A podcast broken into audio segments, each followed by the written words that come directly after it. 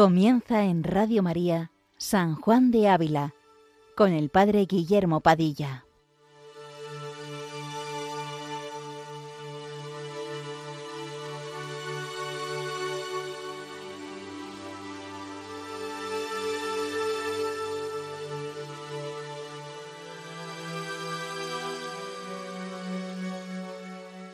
Muy buenos días, queridos amigos de Radio María. Continuamos esta mañana con nuestro programa dedicado a San Juan de Ávila, doctor de la Iglesia Universal, en, este nuevo año de gracia que Dios nos regala. Nos adentramos en la sección número 11 de las 12 secciones en las que el santo divide esta obra. Esta sección está dedicada, en palabras textuales del santo en la introducción de la obra, a tratar cómo hemos de salir de nuestro pueblo y de nuestra voluntad y de despreciar el linaje de la carne. Hoy trataremos el capítulo eh, primero de esta sección, capítulo 97, que se titula Olvida tu pueblo, que es una continuación del Salmo 45, que da título a esta obra. Escucha, hija, audifilia, escucha, hija. Mira, inclina el oído, olvida tu pueblo y la casa paterna. Prendado está el rey de tu belleza. Bien, es una continuación de este Salmo 45. Nos disponemos, pues, a escuchar a San Juan de Ávila y que con la intercesión de este santo se derramen gracias de conversión sobre nuestra alma, es decir, que nos decidamos firmemente, con determinada determinación, a ser santos, a amar en todo a Dios, en Jesucristo, por mediación de nuestra Madre, la Virgen María, y a evitar todo aquello que pudiera limitar, impedir o romper nuestra relación de intimidad con Cristo. Así se lo pedimos hoy al Señor, por mediación de la Virgen y de San Juan de Ávila. Bien, pues comienza así este capítulo 97. Síguese otra palabra que dice, Olvida tu pueblo y la casa de tu padre, para declaración de la cual es de notar que todos los hombres son repartidos en uno de dos bandos o ciudades diversas, una de buenos y otra de malos, las cuales ciudades no son distintas por diversidad de, lugares, pues los ciudadanos de una y de otra viven juntos, y aun dentro de una casa, mas por diversidad de afecciones, porque, según dice San Agustín, Dos amores hicieron dos ciudades. El amor de sí mismo hasta despreciar a Dios hizo a la ciudad terrenal. El amor de Dios hasta despreciar a sí mismo la ciudad celestial. San Juan de Ávila se sirve de un pasaje de la obra de San Agustín, la ciudad de Dios, para mostrarnos cómo todos estamos repartidos en dos ciudades, podríamos decir, o en dos bandos, o como diría San Ignacio de Loyola, bajo dos banderas, la de Dios y la del demonio. Estas dos ciudades, la terrenal y la celestial, son la consecuencia, dice San Agustín, de dos amores en nosotros, el amor de uno mismo hasta despreciar a Dios, lo cual nos introduce la ciudad terrenal, y el amor de Dios hasta el desprecio de uno mismo, que da origen a la ciudad celestial. Qué sintético, qué sencillo y qué simple. A veces pensamos que la vida espiritual es muy compleja, eh, sin embargo, es muy sencilla. Tan solo hay que examinar qué queremos, hacia qué tendemos, hacia el amor de Dios hasta el desprecio de uno mismo, o más bien hacia el amor de nosotros mismos hasta el desprecio de Dios. Como decía, es lo que San Ignacio escribe también en la meditación de las dos banderas de los ejercicios espirituales, que como veréis tiene muchos paralelos con lo que ya había escrito San Agustín. San Ignacio escribe esta meditación de las dos banderas para que conozcamos los engaños del enemigo, del, mal espíritu, del demonio, y la vida verdadera que, a la que Cristo nos llama. Para ello nos lleva a imaginarnos, a que veamos cómo Cristo llama y quiere a todos debajo de su bandera y cómo Lucifer al contrario debajo de la suya. Por ello dice que contemplemos primero con la imaginación a Lucifer en el gran campo de Babilonia, sentado como en una cátedra grande de fuego y humo, dice San Ignacio en figura horrible y espantosa, y que consideremos cómo hace llamamiento de innumerables demonios y cómo los esparce a los unos en tal ciudad y a los otros en otra, invitando al ejercitante a considerar el sermón que les hace a estos demonios pequeños y cómo los amonesta para echar redes y cadenas.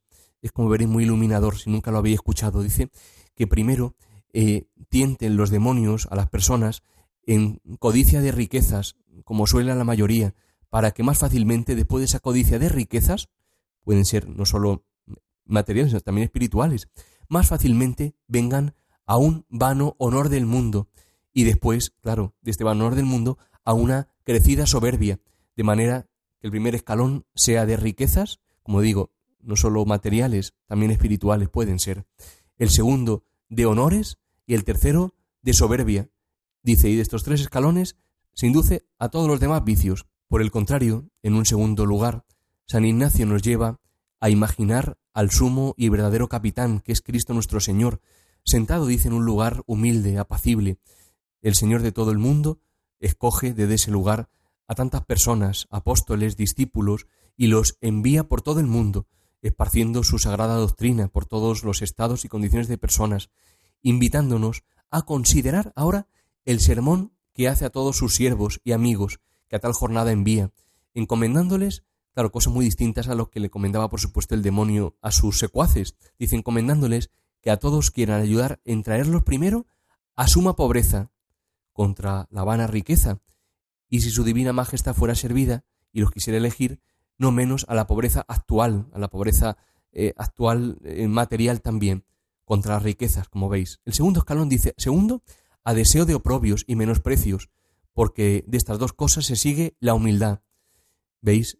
Contra el honor, oprobios y menosprecios, y contra la soberbia, humildad. Dice, de manera que sean tres escalones, el primero, pobreza contra riqueza, el segundo, oprobio menosprecios contra el honor mundano, y el tercero, humildad contra la soberbia, y de estos tres escalones se induzcan a todas las otras virtudes. Como veis, igual que de la soberbia se desprendían todos los vicios, de la humildad se sigan todos los bienes. Es lo que ahora veremos, casi textualmente, que eh, escribe San Juan de Ávila citando a San Agustín, y lo mismo que él comenta. Vamos a leer. Dice así, eh, ahora San Juan de Ávila, citando como digo San Agustín, eh, la primera, la ciudad terrenal, ensálzase en sí misma, la segunda no en sí, mas en Dios. La primera quiere ser honrada de los hombres, la segunda tiene por honra tener la conciencia limpia, delante de los ojos de Dios. La primera ensalza su cabeza en su propia honra, la segunda dice a Dios, Tú eres mi gloria y el que alzas mi cabeza. La primera, la ciudad terrenal, es deseosa de mandar y señorear. En la segunda, sírvense unos a otros por caridad. Los mayores aprovechan a los menores y sus menores obedeciendo a sus mayores. La primera atribuye la fortaleza a sus fuerzas y gloríase en ellas. La segunda dice, Ámete yo, Señor, fortaleza mía. En la primera, los sabios de ella buscan los bienes criados, o si conocieran al Criador, no lo honrarían como tal, mas tornáronse vanos en sus pensamientos y diciendo, somos sabios, tornáronse necios. Mas en la segunda, ninguna otra sabiduría hay sino el verdadero servicio de Dios, y espera por galardón honrar al mismo Dios en compañía de los santos hombres y ángeles, para que sea Dios todas las cosas en todos. Podríamos hacer un resumen de lo dicho por San Agustín. Todos quedamos muy denunciados al ver que hay en nosotros tanto de los habitantes de la ciudad terrena, lo propio dice eh, San Agustín de quienes viven en la ciudad terrena es amarse a sí mismos, ensalzarse y ser ensalzados y honrados por los hombres por lo que ellos mismos hacen. Es decir, su honra es, pues, ellos mismos. Son deseosos, además, de mandar y de señorear, es decir, de llevar siempre la voz cantante, como diríamos en un lenguaje coloquial, y se atribuyen a sí mismos las fuerzas que tienen y se glorían en ellas, es decir, ponen su confianza en su fuerza, en su capacidad. En definitiva, buscan los bienes terrenales, las riquezas, la honra, lo que lleva, como dice San Ignacio, a la soberbia y de aquí a todos los vicios. Por el contrario, los habitantes de la ciudad celestial aman a Dios hasta llegar a despreciarse a sí mismos.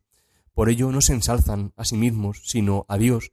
Su honra es la conciencia limpia que tienen ante Dios y no su apariencia, no, no lo que puedan ver los hombres. Eh, por el contrario, atribuyen todo a Dios, como María en el Magnífica. Se caracterizan por el servicio y por la caridad. No buscan tanto ser servidos como servir, eh, sirviéndose por eso unos a otros. No se saben fuertes, más bien se saben muy débiles. Su fortaleza, sin embargo, precisamente por saberse débiles, es Dios. Dios es su fortaleza. Todo lo puedo en aquel que me conforta, dirá San Pablo. Su sabiduría no radica en buscar los bienes de este mundo, ni las ganancias terrenales, sino que el único galardón que esperan es la posesión de Dios mismo, es la triada de San Ignacio, pobreza, oprobios, de lo que se sigue humildad, y de aquí todas las virtudes. Pero sigue escribiendo ahora ya Ávila, pues ha terminado ya la cita de San Agustín. Dice ahora así.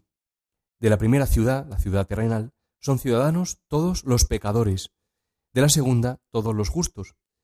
Y porque todos los que de Adán descienden, sacando al Hijo de Dios y a su bendita Madre, son pecadores, aun en siendo engendrados, todos somos naturalmente ciudadanos de esta ciudad, la terrenal, de la cual Cristo nos saca por gracia para hacernos ciudadanos de la suya, la ciudad celestial. Aquí hay un punto importante. Alguno ha podido quizás pensar que de qué ciudad sería y quizá ha podido incluso venir la cierta tentación de creer que ya vivía la ciudad celestial. Ávila, sin embargo, nos pone en la verdad y por tanto en la humildad. Humildad es siempre andar en verdad. Todos somos ciudadanos de la ciudad terrenal, de la que Cristo nos saca por gracia, pero naturalmente todos nacemos en la ciudad terrenal. este propósito es muy iluminador un capítulo de la imitación de Cristo, el capítulo 54 del libro tercero, titulado De los diversos movimientos de la naturaleza y de la gracia, que nos ayuda a, a ver que en nuestro corazón se mueven dos fuerzas, la naturaleza pecadora y la gracia de Dios, que actúan contrariamente. Vamos a leer algunos párrafos para que nos pueda ayudar en nuestro caminar diario. Dice así, dice, Hijo, observa atentamente los movimientos de la naturaleza y de la gracia, porque muy contraria y sutilmente se mueven, de modo que con dificultad son conocidos, sino por varones espirituales e interiormente iluminados. Todos desean el bien, y en sus dichos y hechos buscan alguna bondad, por eso muchos se engañan con color del bien. Dice, la naturaleza no quiere morir de buena gana, ni quiere ser apremiada ni vencida, ni sujeta ni sometida, mas la gracia trabaja en la propia mortificación, resiste la sensualidad, quiere ser sujeta, desea ser vencida, no quiere usar de la propia libertad, huélgase de estar debajo de la disciplina, no codicia dominar a nadie, sino vivir, servir y estar siempre bajo la mano de Dios.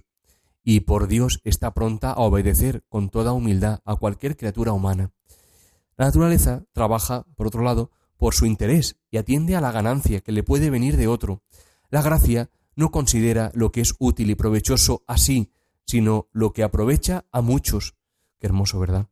La naturaleza recibe de buena gana la honra y la reverencia, lo que hemos visto justo en, este, eh, en, esto de San Agustín eh, o en San Ignacio. Dice, la gracia, sin embargo, fielmente atribuye solo a Dios toda su honra y gloria. La naturaleza teme la confusión y el desprecio, mas la gracia se alegra en sufrir injurias por el nombre de Jesús. La naturaleza ama el ocio y la quietud corporal, mas la gracia no puede estar ociosa, antes abraza de buena voluntad el trabajo. La naturaleza busca tener cosas curiosas y hermosas y aborrece las viles y groseras. Mas la gracia se deleita con cosas llanas, sencillas, humildes, no desecha las ásperas, ni rehúsa el vestir ropas viejas. La naturaleza mira lo temporal, gózase de las ganancias terrenales, se entristece del daño y se enoja de una palabra injuriosa. Mas la gracia mira las cosas eternas, no está pegada a lo temporal, ni se turba cuando lo pierde, ni se, se entristece mucho con las palabras ásperas, porque puso su tesoro y gozo en el cielo, donde ninguna cosa perece. Naturaleza es codiciosa y de mejor gana toma que da, y ama las cosas propias y particulares. Mas la gracia es piadosa y común para todos, desdeña la singularidad, se contenta con lo poco y tiene por mayor felicidad el dar que recibir. La naturaleza nos inclina a las criaturas, a la propia carne, a las vanidades y a las distracciones más la gracia nos lleva a Dios y a las virtudes, renuncia a las criaturas, huye del mundo, aborrece los deseos de la carne, refrena los pasos vagos y se avergüenza de parecer en público. La naturaleza, de buena gana, toma cualquier consuelo exterior en que eh, deleite sus sentidos, más la gracia, solo en Dios se quiere consolar y deleitarse en el sumo bien, sobre todo lo visible. La naturaleza, ya terminamos, dice, cuanto hace es por su propia comodidad y ganancia, no puede hacer cosa de balde, sino que espera alcanzar otro tanto o más alabanza o favor por el bien que ha hecho, y desea que sean sus obras y sus dádivas muy estimadas. Mas la gracia ninguna cosa temporal busca, ni quiere otro premio, sino sólo a Dios, y de lo temporal no quiere más que cuanto basta para conseguir lo eterno. Y ya este el último de verdad, porque es precioso, dice, o al menos muy iluminador. Dice, la naturaleza desea saber y oír novedades y secretos, y quiere mostrarse exteriormente y experimentar muchas cosas con los sentidos. Desea ser conocida y hacer cosas de donde le proceda alabanza y fama. Mas la gracia no cuida de entender cosas nuevas ni curiosas, porque todo esto nace de la corrupción antigua, porque no hay cosa nueva ni durable sobre la tierra.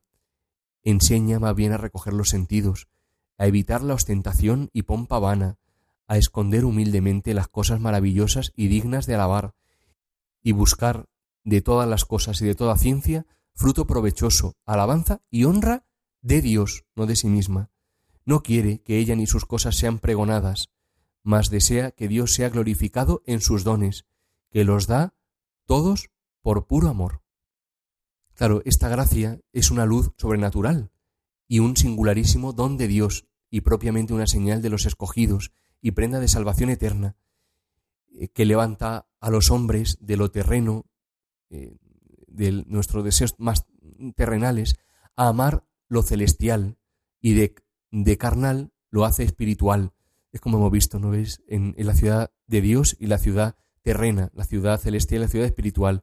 Así que cuanto, dice la imitación de Cristo, cuanto más apremiada y vencida es naturaleza, tanto le es infundida mayor gracia, y cada día es reformado el hombre interior según la imagen de Dios, con nuevas visitaciones. Es decir, no podemos conformarnos con eh, darle a, la naturaleza manga ancha para que actuemos según siempre nos apetezca. No, hay que ponerle un freno a la naturaleza y dejarnos mover por la gracia, que como hemos visto, actúan de forma muy contraria.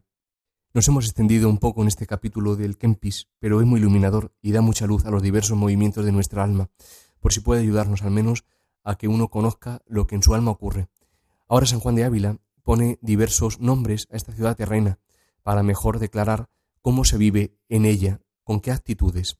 Dice así, esta mala ciudad, que es congregación no de plazas ni de calles, mas de hombres que se aman a sí mismos y presumen de sí, se llama por diversos nombres que declaran la maldad de ella. Llámase en primer lugar, dice, Egipto, que quiere decir tinieblas o angustia, porque los que en esta ciudad viven o no tienen luz de conocimiento de Dios, por no tener fe, o si la tienen, como los cristianos que viven en ella, tienenla muerta por no tener caridad, que es la vida de ella. El amor de uno mismo, el egoísmo, el llamado también narcisismo actualmente, lleva a pensar tanto en sí, a amarse tanto uno a sí mismo, que incapacita para el amor, que es siempre donación, olvido de uno mismo, para darse al otro, darse al otro con mayúsculas que es Dios y en Dios al prójimo.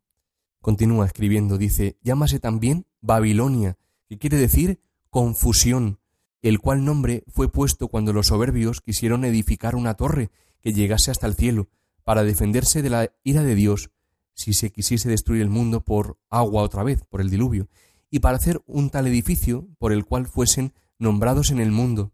Mas impidió su locura el Señor de esta manera, que les confundió el lenguaje, para que así no se entendiesen unos a otros, de lo cual nacieron rencillas, pensando cada uno que hacía el otro burla de él, diciendo uno y respondiendo otro. Y así el fin de soberbia fue confusión, rencilla y división. Dice, son soberbios, y todo su fin es que se nombre su nombre en la tierra, y hacen torres de obras vanas, si pueden, y si no, en los pensamientos, los cuales destruye Dios, al mejor sabor que ellos están, según está escrito, a los soberbios resiste, para dar su gracia a los humildes. La soberbia lleva a veces a un celo pastoral completamente erróneo, aunque sea bajo capa de bien.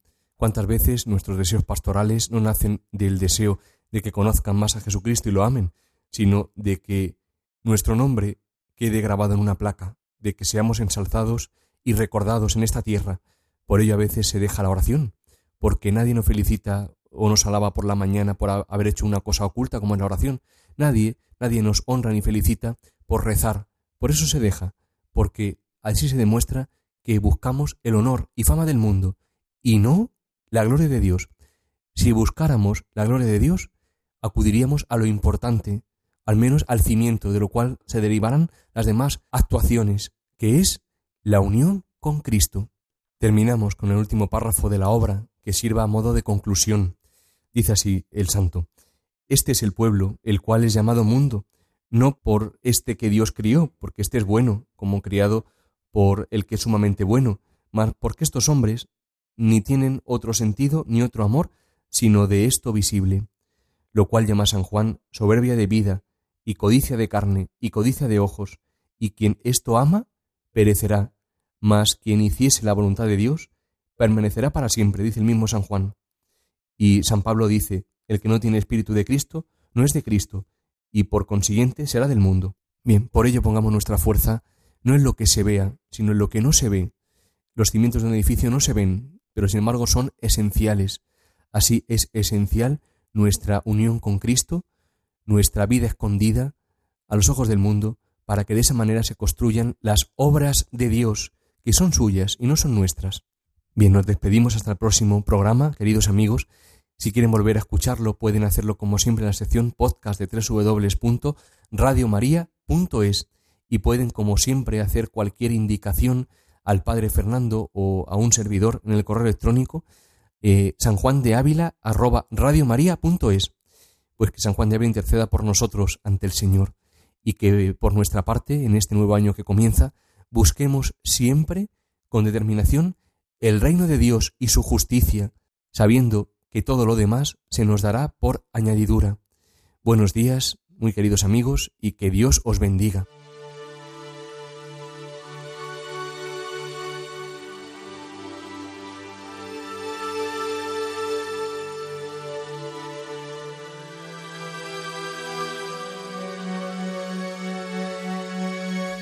Les hemos ofrecido en Radio María San Juan de Ávila, dirigido por el Padre Guillermo Padilla.